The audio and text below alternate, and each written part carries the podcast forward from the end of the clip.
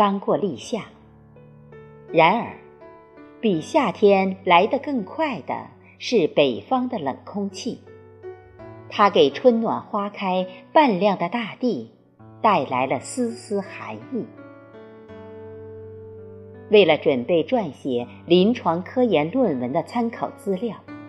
我在书房习惯地翻阅着往期权威医学杂志。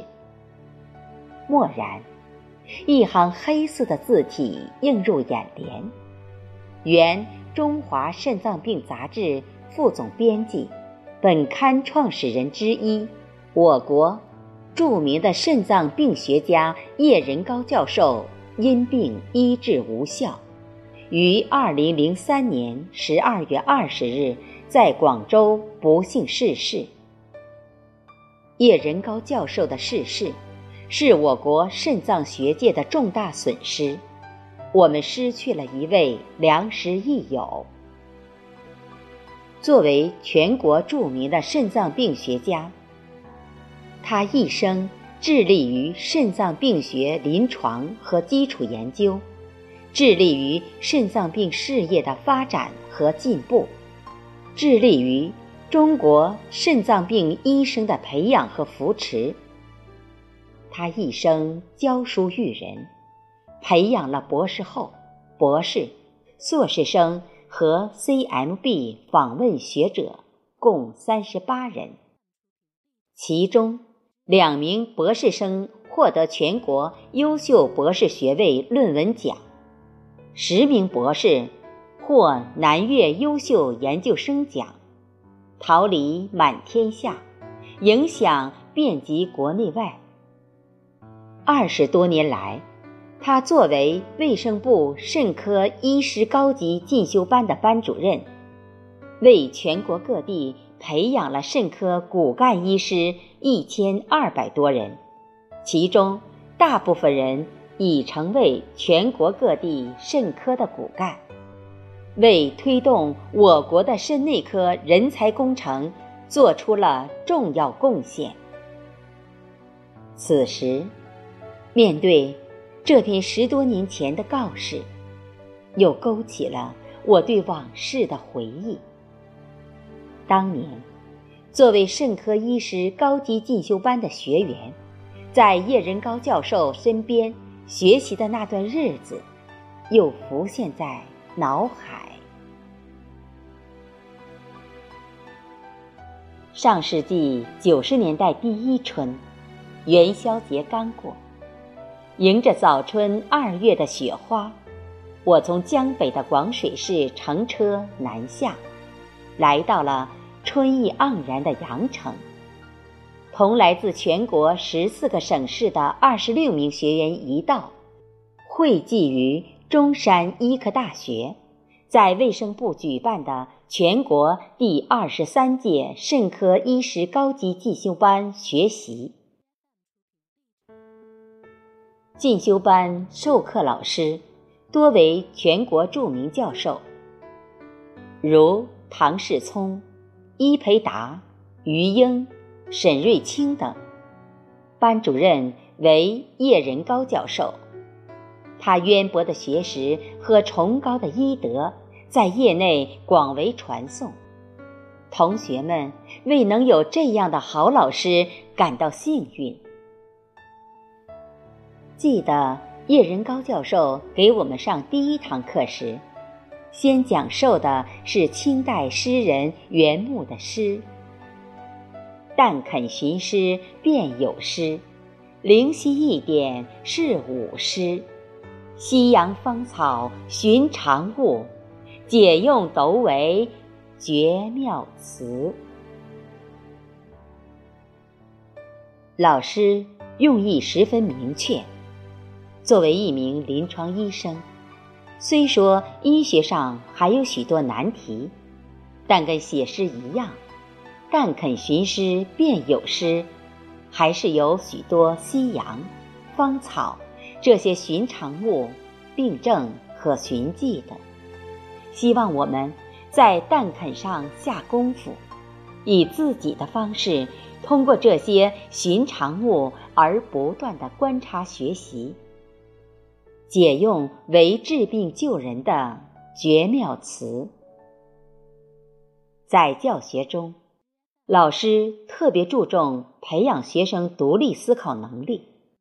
他创立的 SOAP 教学法、逻辑分析法、临床分析诊断天平等教学方式，强调了肾脏病的诊断逻辑思维程序对复杂病例诊断的重要性，提高了我们对疾病临床诊断的正确率，深受同学们的喜爱。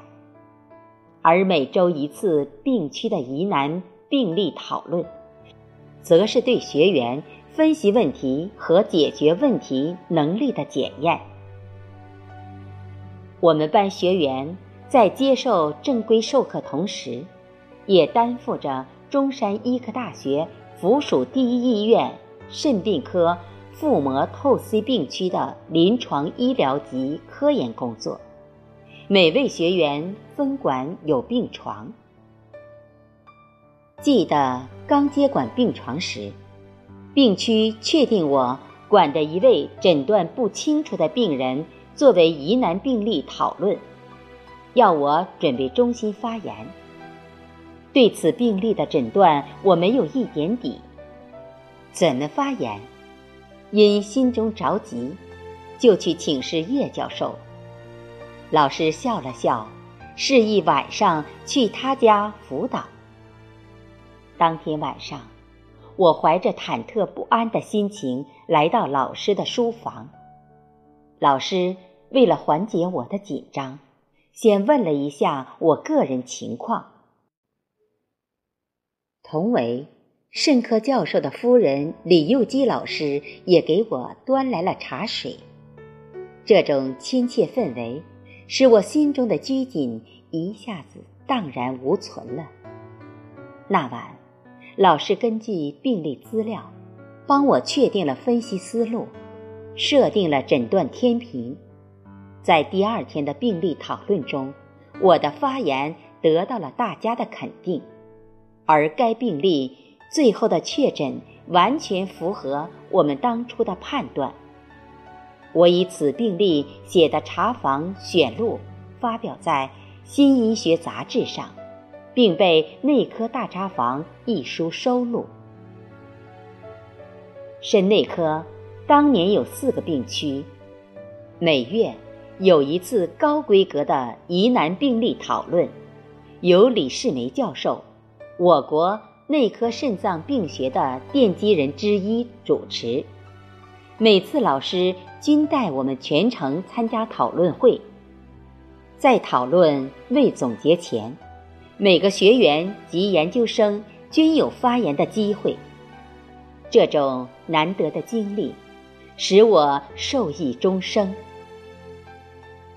在查房中，老师特别注重细节，强调管床医生汇报的临床资料一定要准确，并要求学员随身携带一个小本子，把老师的讲解随时记录下来。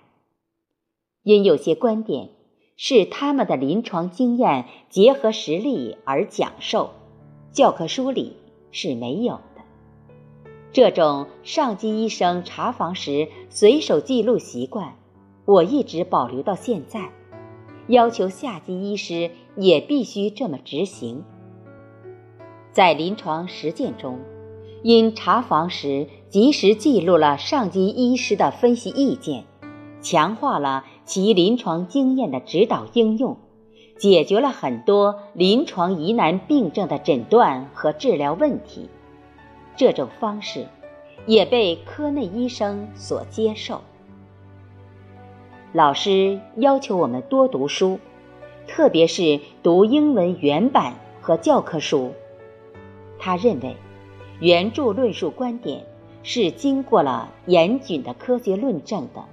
代表着当今现代医学的研究发展潮流，而教科书中的内容是业内公认且已经成熟的观点，这对医学生和临床医师在医疗实践中是具有指导意义的。